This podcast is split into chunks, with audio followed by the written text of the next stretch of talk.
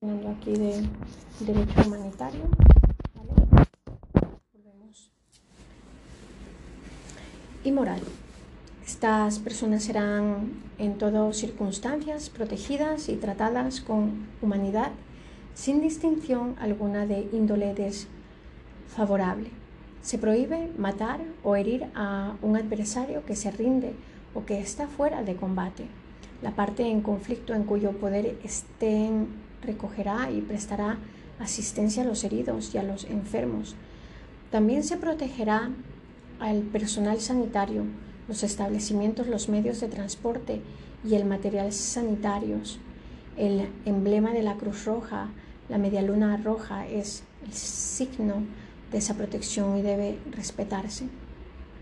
Los combatientes capturados y las personas civiles que estén en poder de la parte adversa tienen derecho a que se respete su vida, su dignidad, sus derechos personales y sus convenios. Serán protegidos contra todo acto de violencia y de represalia. Tendrán derecho a intercambiar noticias con los respectivos familiares y a recibir socorros. Cualquier persona se beneficiará de las garantías judiciales fundamentales. No se considerará Nadie es responsable de un acto que no haya cometido, ni se someterá a nadie a tortura física o mental, ni a castigos corporales o tratos crueles o degradantes. Las partes en conflicto y los miembros de las respectivas Fuerzas Armadas no tienen derecho ilimitado de lo que respecta a la elección de los métodos y de los medios de guerra.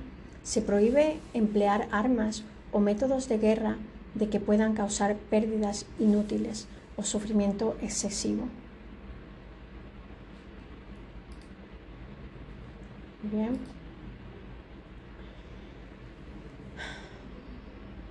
Las partes en conflicto harán distinción en todo tiempo entre población civil y combatientes. Protección a la población y a los bienes civiles no debe ser objeto de ataques ni, la población civil como tal, ni las personas civiles, los ataques se dirigirán contra los objetivos militares. Disposición comunes a los cuatro convenios y al protocolo 1. Ámbito de aplicación, duración de la aplicación, referencia a los principios generales del derecho. Los convenios y el protocolo se aplican en caso de guerra declarada o de cualquier otro. Conflicto armado entre dos o varias altas partes contratantes.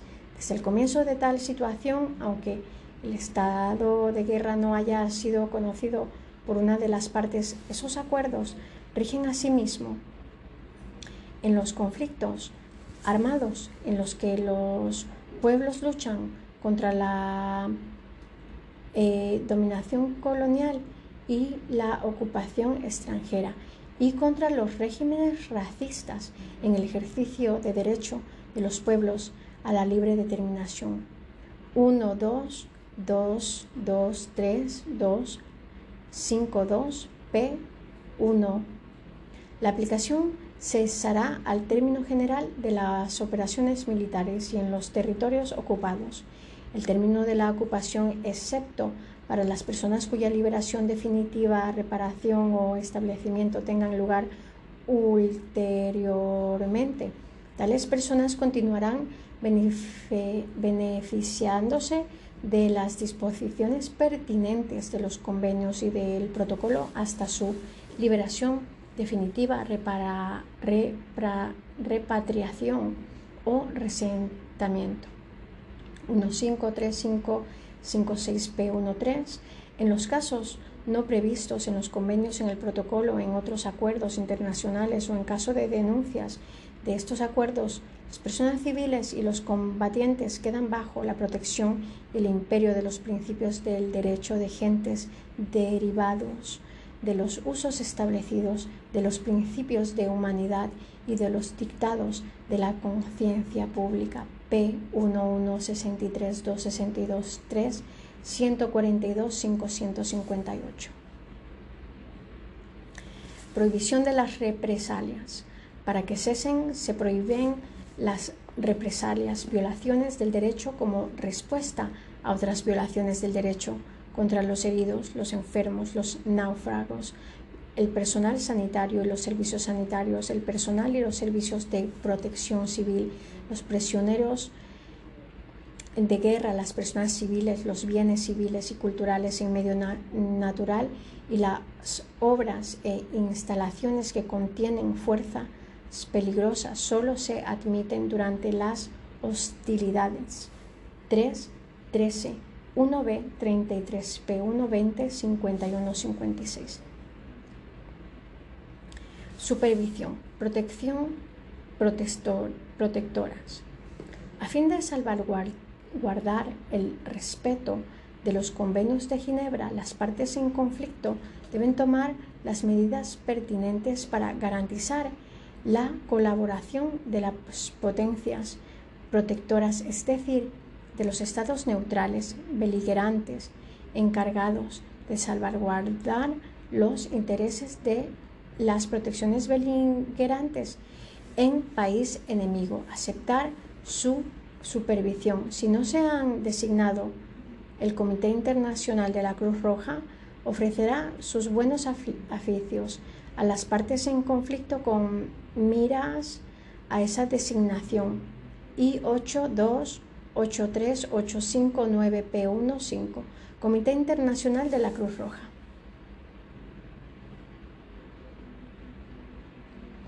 La presencia de las potencias protectoras no es un obstáculo para las actividades humanitarias que el CICR, así como cualquier otro organismo humanitario imparcial, aprenda a, fin de proteger a las víctimas de guerra.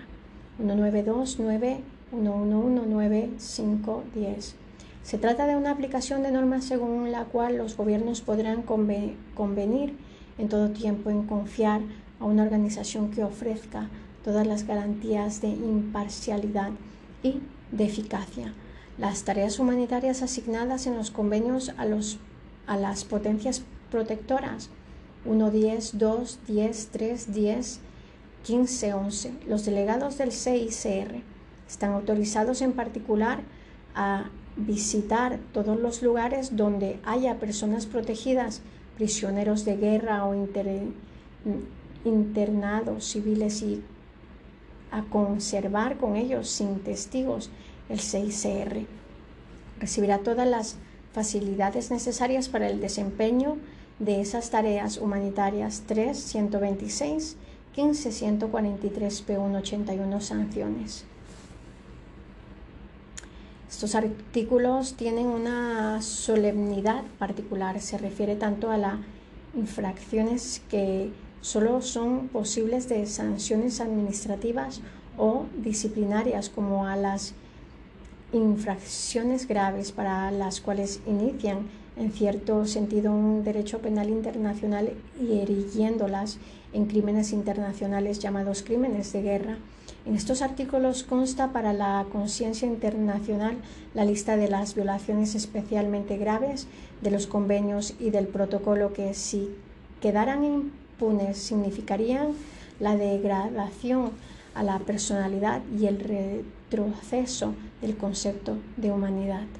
Se entiende por infracciones graves cualesquiera de los actos siguientes, si se comete contra personas o bienes protegidos en los convenios completados por el protocolo, el homicidio internacional, la tortura o los tratos inhumanos, incluidos los experimentos biológicos, el hecho de causar intencionalmente grandes sufrimientos o de atentar gravemente contra la integridad física o la salud, toda omisión deliberada que ponga gravemente en peligro la integridad física o mental de una persona en poder de una parte distinta de aquella de la que depende la deportación o los traslados ilegales, la detención ilegal, el hecho de obligar a una persona protegida a servir en las Fuerzas Armadas de, de potencia enemiga o de privarla de su derecho de ser juzgada regular e imparcialmente según las prescripciones de los convenios y del protocolo, la toma de rehenes, la destrucción y la apropiación no justificada de bienes. Por necesidades militares y llevadas a cabo en gran medida de manera ilícita y arbitraria. 1.50, 2.51, 330, 15, 147, P1, 85, P1, 11. También son infracciones graves los actos intenciones siguientes, cuando ocasiones la, ocasionan la muerte o perjudican gravemente a la integridad física o a la salud. Los ataques contra la población civil, contra las personas civiles, contra los bienes civiles, los ataques indiscriminados o los ataques contra obras e instalaciones que contengan fuerzas peligrosas a sabiendas de que ese ataque causará pérdidas en vidas humanas, heridos entre las personas civiles o daños a bienes civiles que sean excesivos en relación con la ventaja militar concreta y directa prevista, los ataques contra las localidades no defendidas y las zonas desmilitarizadas, los ataques contra las personas reconocidas fuera de combate y el uso perfido de signo de la de la Cruz Roja o de la Media Luna Roja o de otros signos protectores reconocidos. Además son también infracciones graves en el sentido del convenio del protocolo cualquier traslado por la protección ocupante de parte de la propia población civil al territorio que ocupa la desportación o el traslado de la totalidad de una parte de la población de este territorio toda injusticia demora en la repatriación de prisioneros de guerra o de personas civiles práctica de apartheid y demás prácticas análogas, los ataques dirigidos contra los bienes culturales claramente reconocidos. En los convenios y en el protocolo se prevé que los gobiernos tomarán todas las medidas legislativas necesarias para determinar las sanciones penales adecuadas que han de aplicarse a las personas que cometan o den la orden de cometer cualquiera de las infracciones graves, buscarán a las personas acusadas de haber cometido o de haber dado la orden de cometer esas infracciones incluidas, las que resulten en una omisión contraria a un deber de actuar. Los jefes militares deben velar por impedir la infracción contra los convenios y el protocolo y en caso necesario reprimirlas y denunciar, denunciarías a las autoridades competentes. 149 1150 3 129 1546 como hemos visto también cada parte contrastante deberá tomar las medidas necesarias para que cesen los actos contrarios a los convenios además de las infracciones graves, pero con respecto a esas últimas se insiste en los convenios dado que se prevé contra las mismas el recurso a las competencias penal de todos los estados partes en los convenios. También es posible llevar el culpable ante un tribunal internacional en caso de que tal tribunal haya sido instituido. Consecuencia de la universalidad de la reprensión, la extradición, será de derecho cada vez que el Estado requerido no haya hecho comparecer al inculpado ante los propios tribunales. Así pues, como esos crímenes dependen de diversas jurisdicciones posibles, difícilmente quedarán sin castigo. Difunción.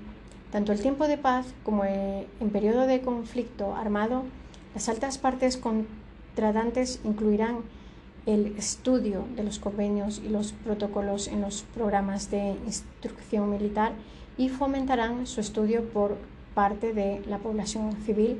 Las autoridades militares y civil deben conocer perfectamente esos textos. Los jefes militares tomarán medio, medidas para que los miembros de las Fuerzas Armadas bajo sus órdenes conozcan las obligaciones que les incumben en virtud de los disputos en los convenios y en los protocolos 145.2, 48.3, 127.15, 144 P1, 83, 87. Además, las partes en conflicto cuidarán de que se disponga de, asesor, de asesores jurídicos que asesores a los comandantes militares acerca de la aplicación de los convenios y del protocolo y de las enseñanzas que al respecto deben darse a las Fuerzas Armadas. P1 82. Protección a los heridos y a los enfermos y a los náufragos.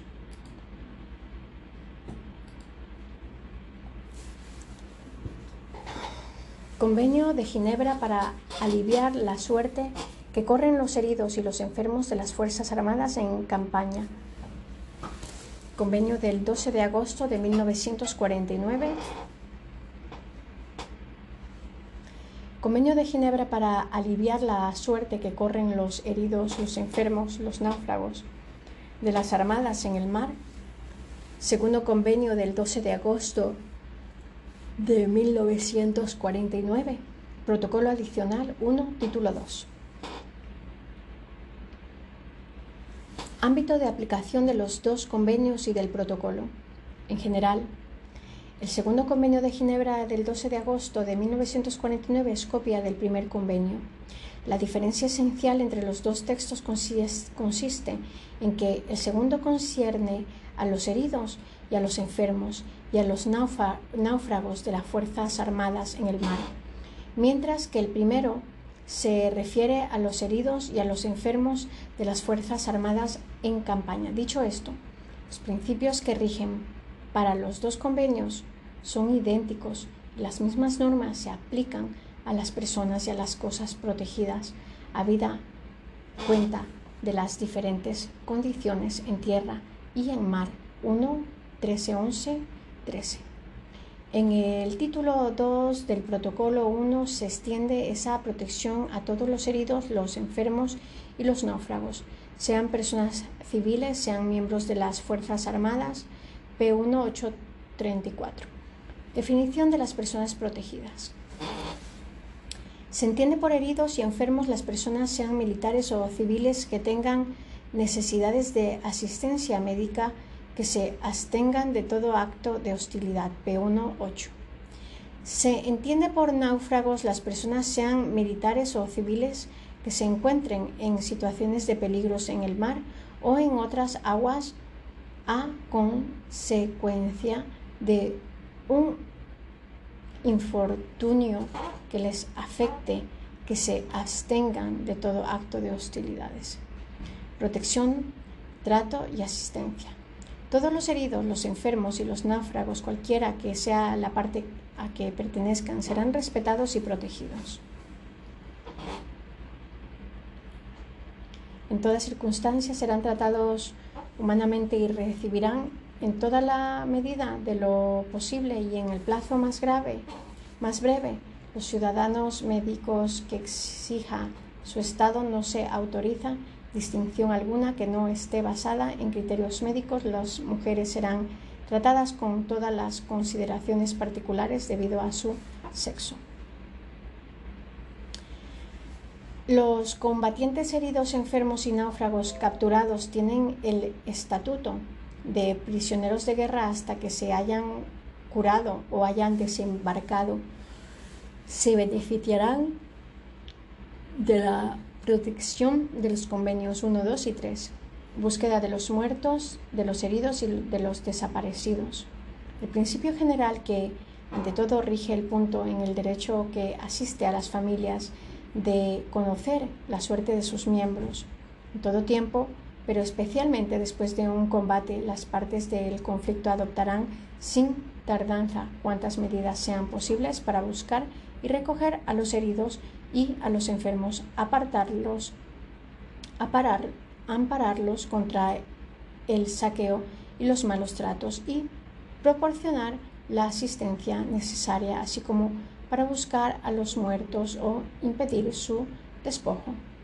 En el convenio se añade las partes contendientes cuidarán de que la inmunición, la incineración o la invención de los muertos efectuada, efectuada individualmente en la medida que las circunstancias los permitan, vaya precedida de un examen externo y, si es posible, médico de los cuerpos, a fin de comprobar la muerte y establecer la identidad. Además, tan pronto como las circunstancias lo permitan y a más tardar desde el fin de las hostilidades activas, cada parte en conflicto buscará a las personas cuya desaparición haya señalado una parte adversa. Registro y transmisión de la información. La autoridad deberá registrar todos los elementos adecuados para identificar a, los heridos y a los enfermos y a los muertos caídos en su poder, potencia a, que pertenezcan o nacionalidad, número de matrícula, nombre y apellido, fecha de nacimiento, fecha y lugar de la captura, o de la medida de que haya sido objeto esa persona indicando su índole, etc.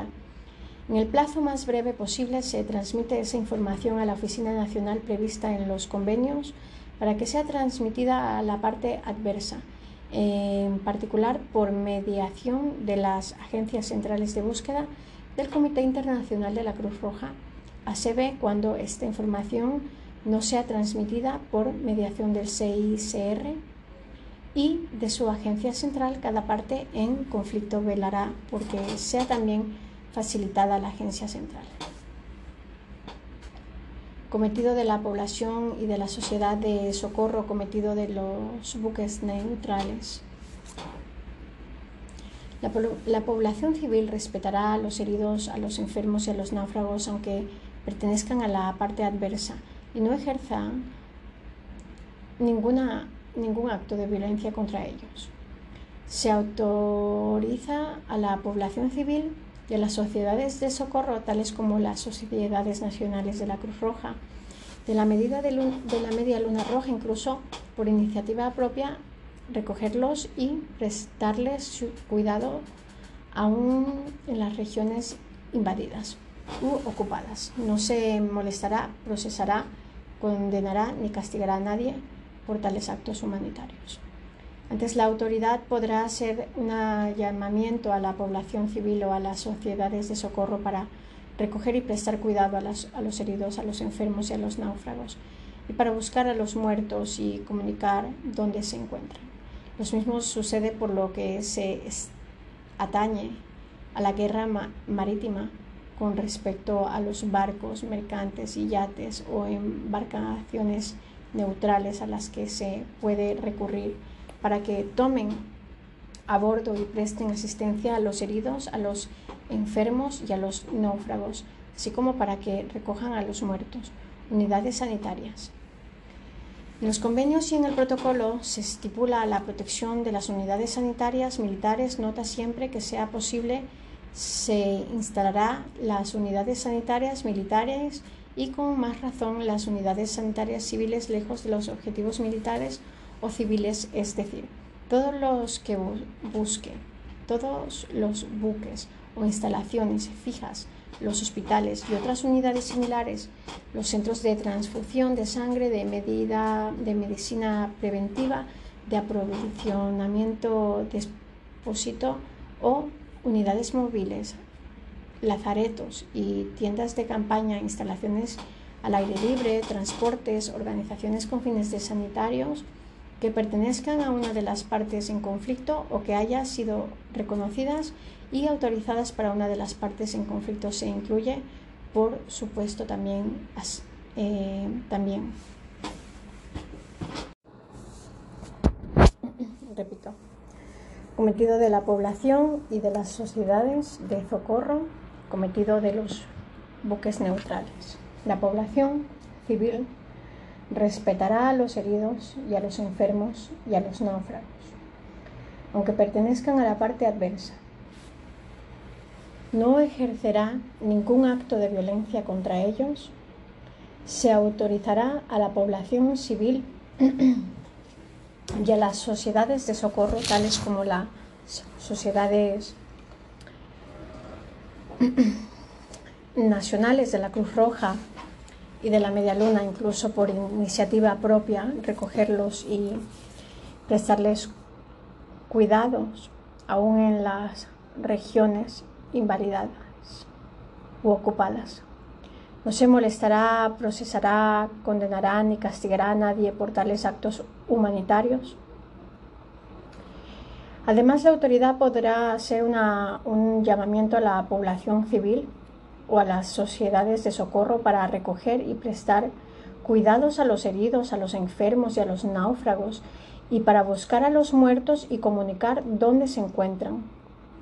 Lo mismo sucede por lo que atañe a la guerra marítima con respecto a los barcos mercantes, yates o embarcaciones neutrales a las que se puede recurrir para que tomen a bordo y presten asistencia a los heridos, a los enfermos y a los náufragos, así como para que recojan a los muertos. Unidades sanitarias. En los convenios en el protocolo se estipula la protección de las unidades sanitarias militares, nota siempre que sea posible se instalará las unidades sanitarias militares y, con más razón, las unidades sanitarias civiles, lejos de los objetivos militares o civiles.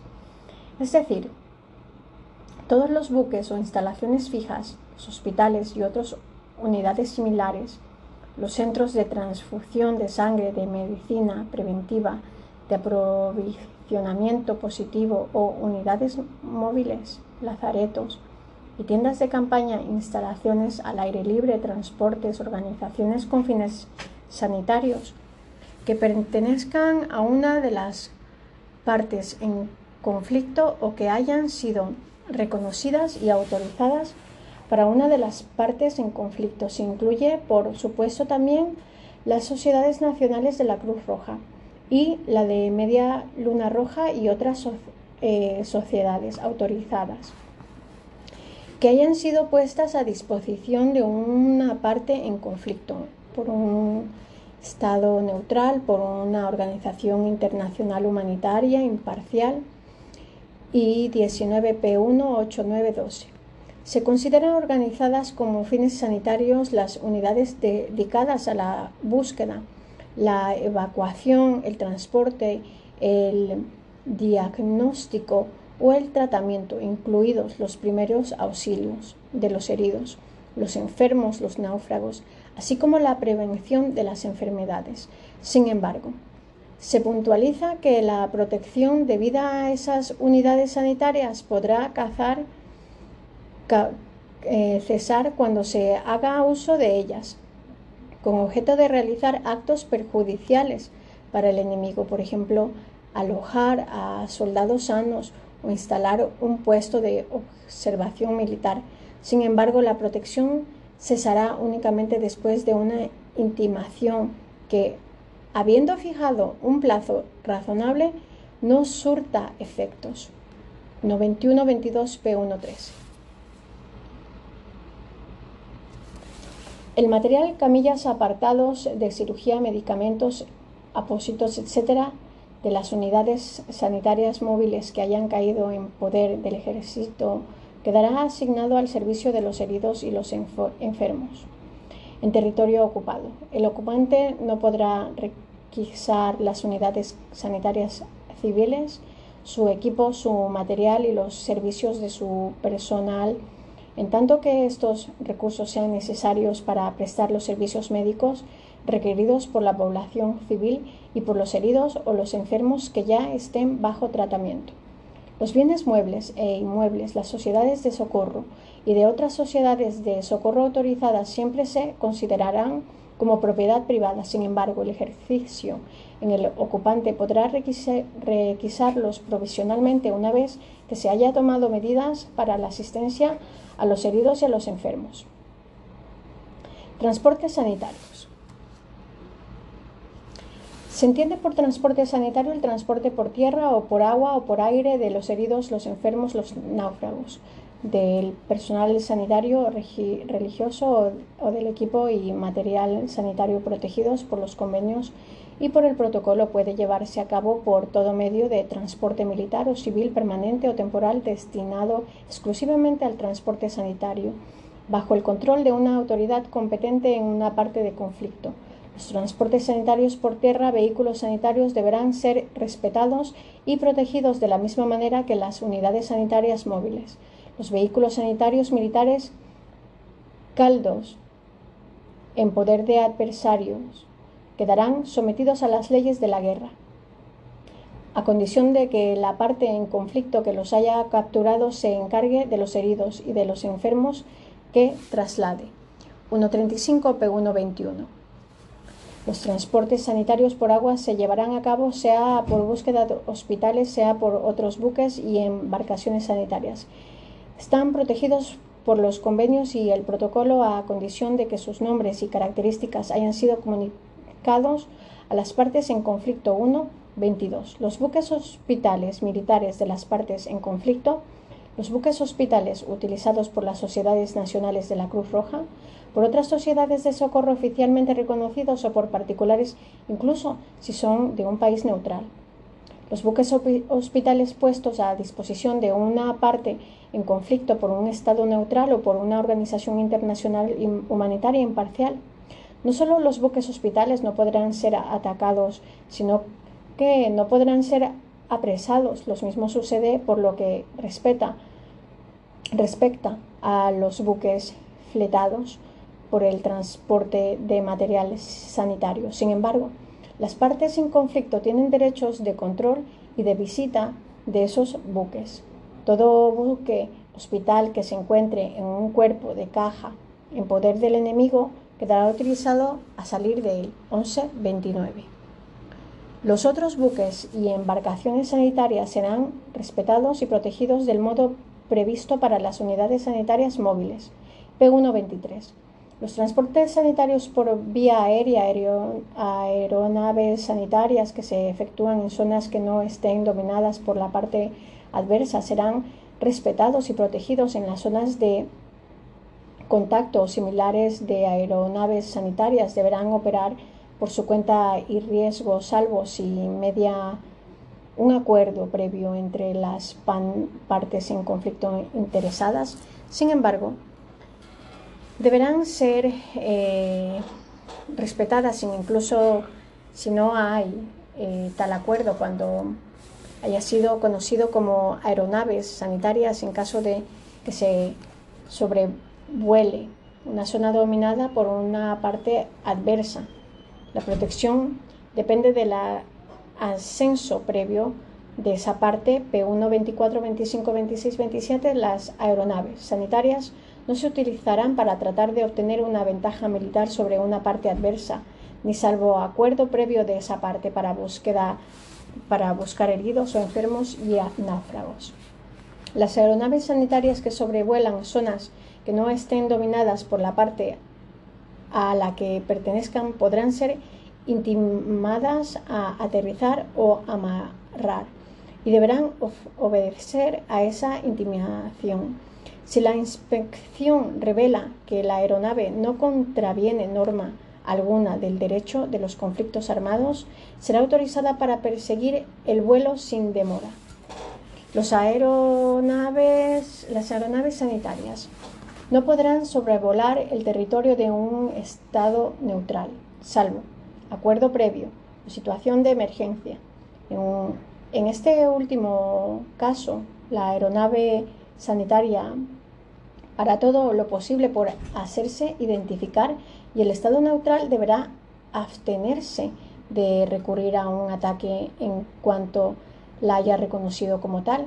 Si se recoge o desembarca a heridos enfermos o náufragos en territorio neutral, quedarán bajo custodia y recibirán asistencia de ese Estado si pertenecen a las Fuerzas Armadas combatientes de una parte en conflicto, de forma que no pueden volver a participar en, los, en las hostilidades. 1140 P1 31. Personal sanitario.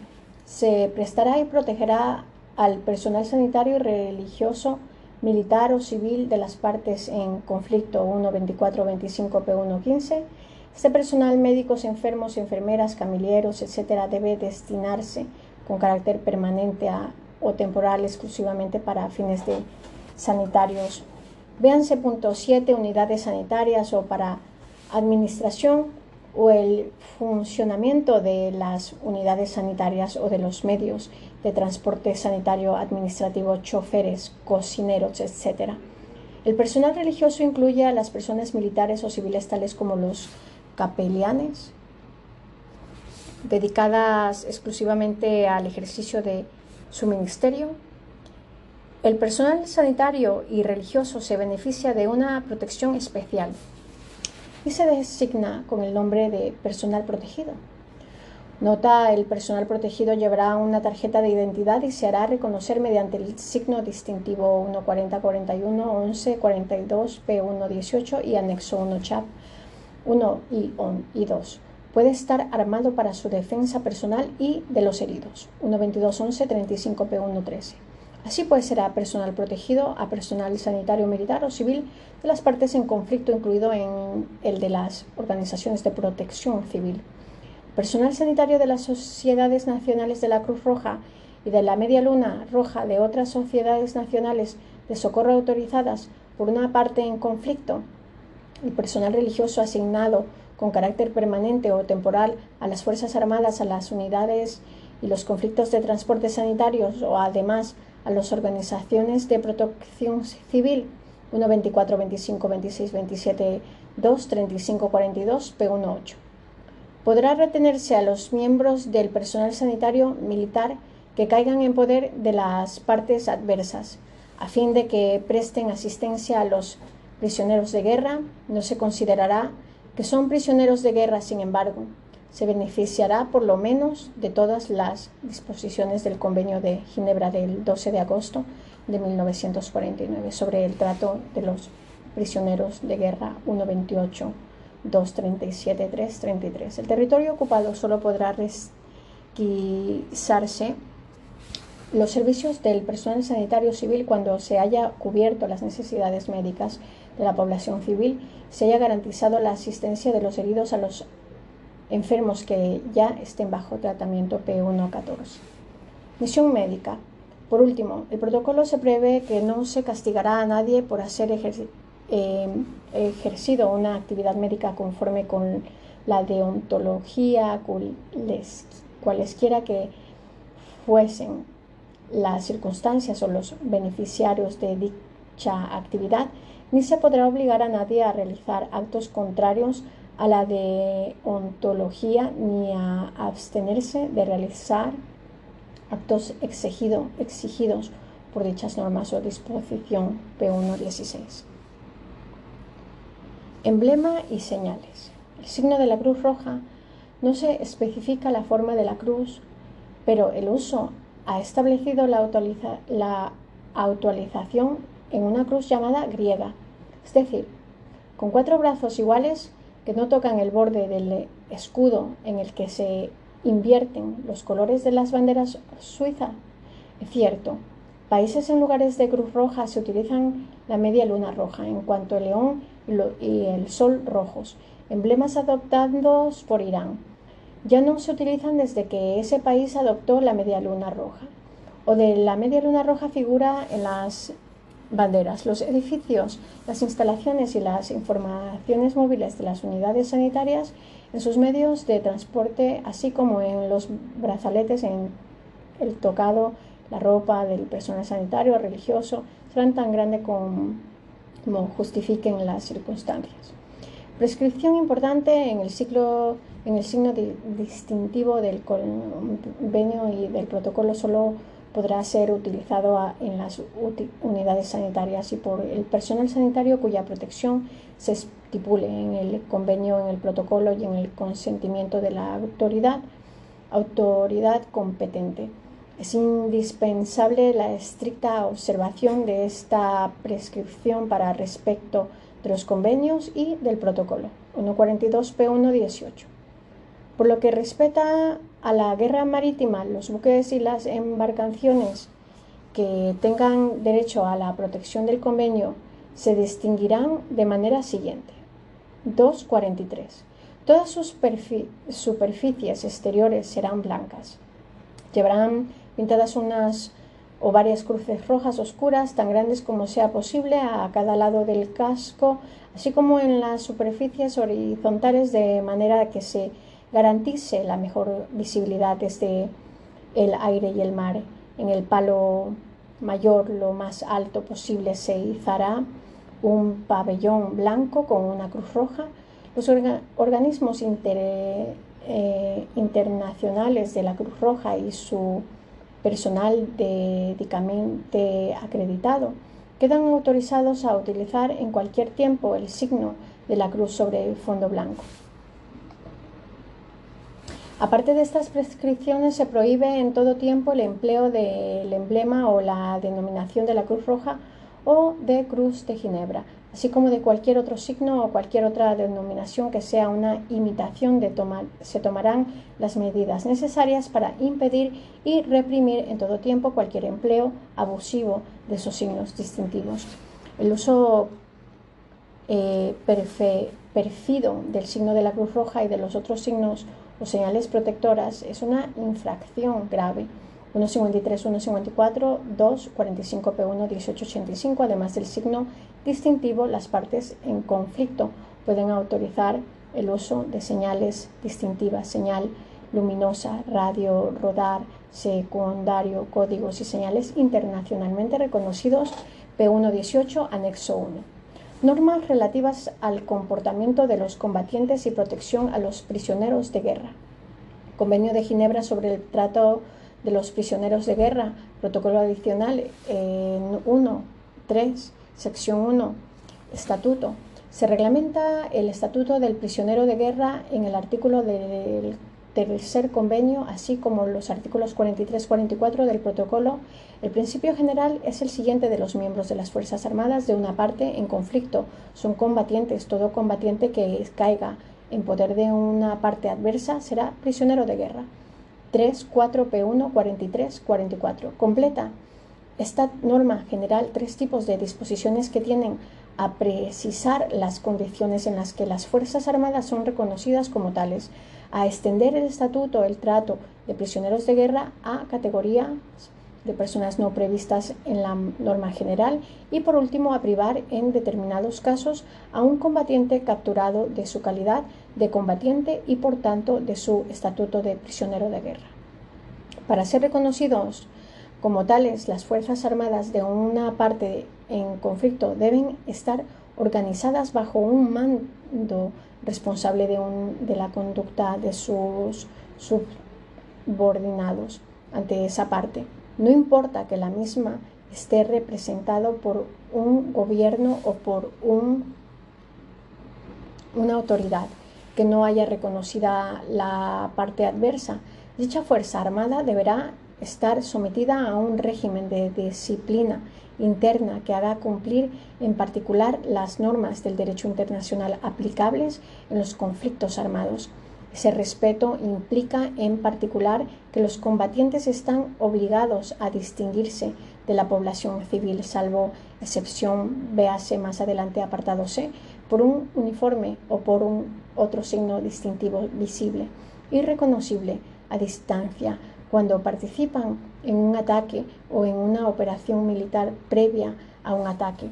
Está sujeta a castigo la violación por un combatiente de las normas aplicables en caso de conflicto armado, pero siempre que ese combatiente lleve por lo menos sus armas a la vista, no lo privará del derecho al estatuto del prisionero de guerra en caso de captura.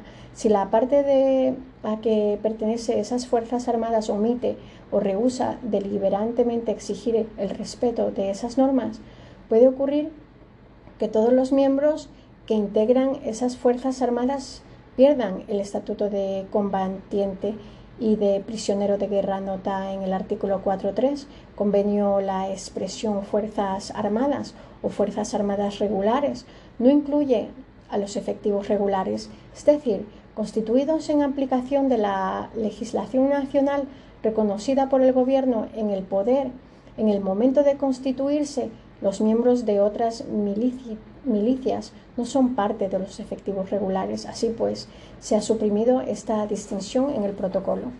El estatuto o el tratado, debido a los prisioneros de guerra, se extiende a diferentes categorías de personas que no reúnen las condiciones de la definición de combatiente, tal como consta como más arriba, que no son combatientes, así pues tienen derecho al estatuto de prisioneros de guerra. Los participantes en un lavamiento en masa, es decir, la población en un territorio no ocupa de toma las armas espontáneamente cuando se acerca el enemigo para combatir la invasión sin haber tenido tiempo de organizarse, como consta más arriba en la letra A, a condición de que lleven las armas a la vista y respeten las leyes y costumbres de la guerra.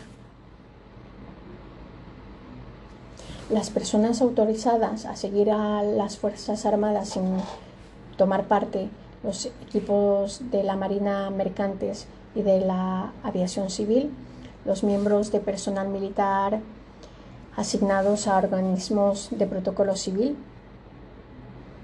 eh, P167 tienen derechos al tratado debido a los prisioneros de guerra. Las personas detenidas en territorio ocupado por pertenecer a las Fuerzas Armadas del país ocupado. Los internados militares en país neutral. Los miembros de personal médico o religioso no combatiente que formen parte de las Fuerzas Armadas. El título excepcional cuando la índole de las hostilidades lo requiera, puede derogorarse la obligación de que tiene un combatiente de distinguirse de la población civil llevando en operaciones militares el uniforme, un signo fijo y reconocible a distancia. Sin embargo, esos combatientes deben distinguirse por llevar las armas a la vista durante el combate y mientras estén expuestos a la vista del adversario cuando tomen parte en un despliegue militar que parece a la iniciación de un ataque en el que deben participar las personas que contravengan incluso la obligación de llevar las armas a la vista pueden verse privada de su estatuto, pero no de las garantías y de los derechos correspondientes en caso de que se la persiga por ser portadora ilegal de armas conjuntamente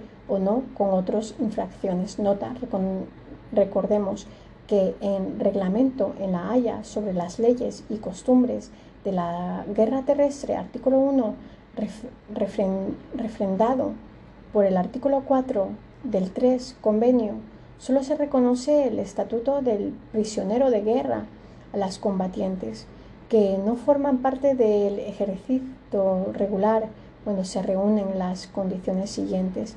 Tener a su frente una persona responsable de sus condiciones siguientes, tener a su frente una persona responsable de sus subordinados, poseer algún distintivo fijo y visible a distancia, llevar las armas a la vista a venirse en sus operaciones con las leyes y costumbres de la guerra.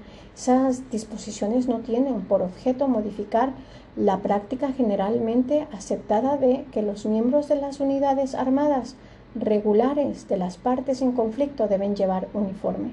Para evitar cualquier controversia o, o medida arbitraria en el momento de la captura, en el protocolo se puntualiza además que Toda persona que participe en, las hostilidades caiga en poder de una parte adversa.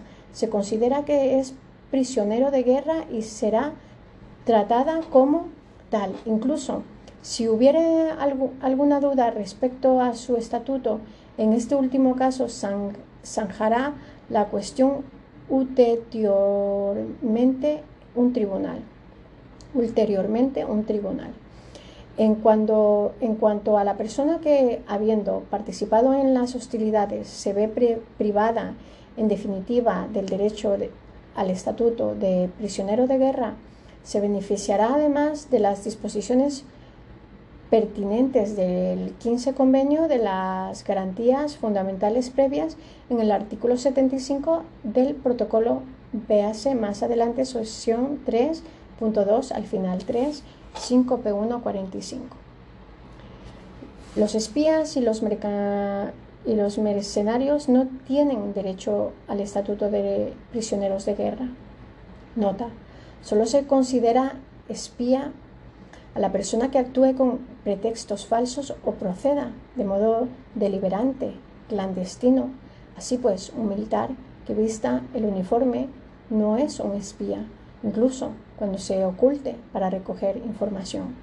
Los niños menores de 15 años no pueden reclutarse en las Fuerzas Armadas. Sección 2. Normas relativas al comportamiento de los combatientes. En el título 3 del protocolo no consta únicamente las normas relativas el estatuto y el tratado debido a los prisioneros de guerra.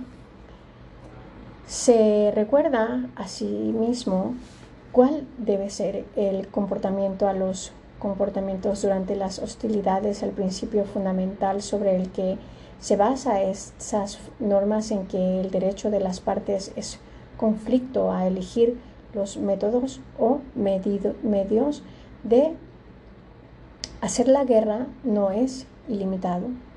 Por lo tanto, cabe deducir que se prohíbe el empleo de las armas, de los proyectiles y de las materias, así como de los métodos de la guerra que pueden causar males superfluos, en particular aquellos que hayan sido concedidos para causar o de lo que quepa esperar que causen daños extensos, duraderos y graves al medio ambiente natural, tampoco podría utilizarse a las personas civiles para poner ciertos puntos o ciertas zonas a cubierto de operaciones militares. P1 51 1528.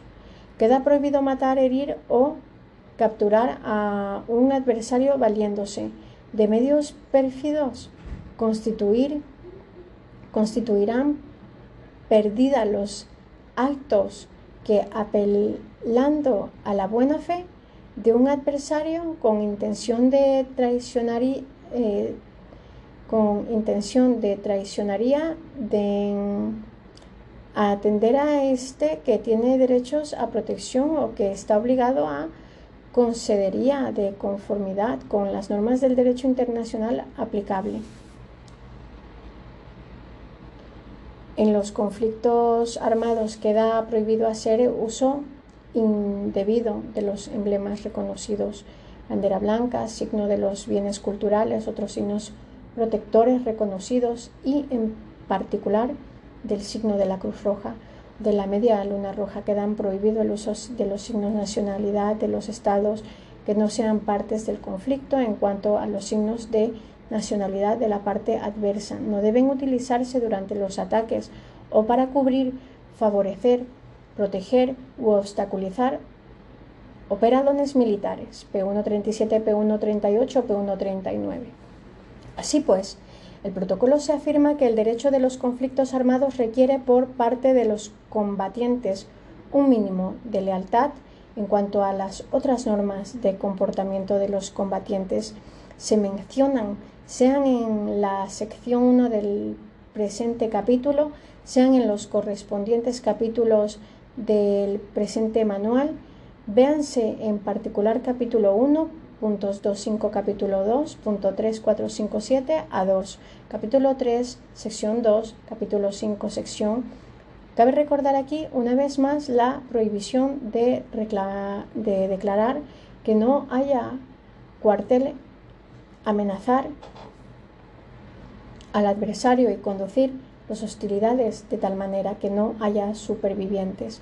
No podrán ser objeto de ataques el enemigo fuera del combate el que se rinda o el que exprese su intención de rendirse así como el que se lance en paracaídas de una nave en peligro en peligro. Cuando la parte adversa en cuyo poder haya caído los prisioneros no tengan los medios para evacuarlos de las zonas de combate deberán liberarlos adoptando todas las precauciones posibles para garantizar su seguridad. P1 40 41 42, sección 3, protección de los prisioneros de guerra. Derechos y deberes. Por los que respecta a los derechos de los prisioneros de guerra, se recordará el principio según el cual los prisioneros de guerra se hallan en poder de la potencia enemiga y no de los individuos o cuerpos de tropas que los hayan capturado. Los prisioneros de guerra tienen derecho a toda circunstancia al respeto de su persona y de su honor. 3, 12, 14. Las mujeres deben de ser tratadas con todas las consideraciones debidas a su sexo y se beneficiarán por lo menos de un trato tan favorable como el que reciben los hombres. Por último, se destacan los prisioneros de guerra conservará la plena capacidad civil de que se beneficiarán beneficiaban en el momento en que cayeron prisioneros dentro de los límites impuestos. Por su cautiverio Dichos prisioneros continúan beneficiándose de sus derechos civiles según la ley del respectivo país de origen. En particular, puede casarse por procuración tercera 14. Por lo que atañe a los derechos de los prisioneros, se derivan en general las leyes de la guerra y de las normas de la disciplina militar. Algunos de estos deberes se enuncian formalmente en el convenio, así pues, en el artículo 17 relativo al interrogatorio del prisionero, se puntualiza que éste tiene la obligación de declarar sus nombres y apellidos, su grado, su fecha de nacimiento y su número de matrícula, o a falta de éste. Una indicación equivalente nota estas identificaciones constará en la tarjeta de identidad que las partes en conflicto tienen la obligación de proporcionar al prisionero de guerra 3, 18, sin embargo, en el mismo artículo se añade que no podrá ejercer ninguna tortura física o moral ni presión alguna sobre los prisioneros de guerra para obtener información de cualquier índole. Además, en el convenio se prevé que los prisioneros de guerra sean puestos en libertad bajo palabras o compromisos con tal de que la permitan las leyes de la potencia, de que dependan en el artículo 21 consta que los prisioneros puestos en libertad en esas condiciones quedarán obligados por su horror a cumplir escrupulosamente los comportamientos que hayan contraído, tanto respecto a la potencia de la que depende como respecto a la potencia en cuyo poder se encuentra. Esta referencia es importante porque demuestra que la lealtad es indispensable para una buena aplicación de las normas humanitarias, protección y trato. En el protocolo se prohíbe ordenar que no haya cuartel, amenazar y al adversario y conducir las hostilidades de tal manera que no haya supervivientes.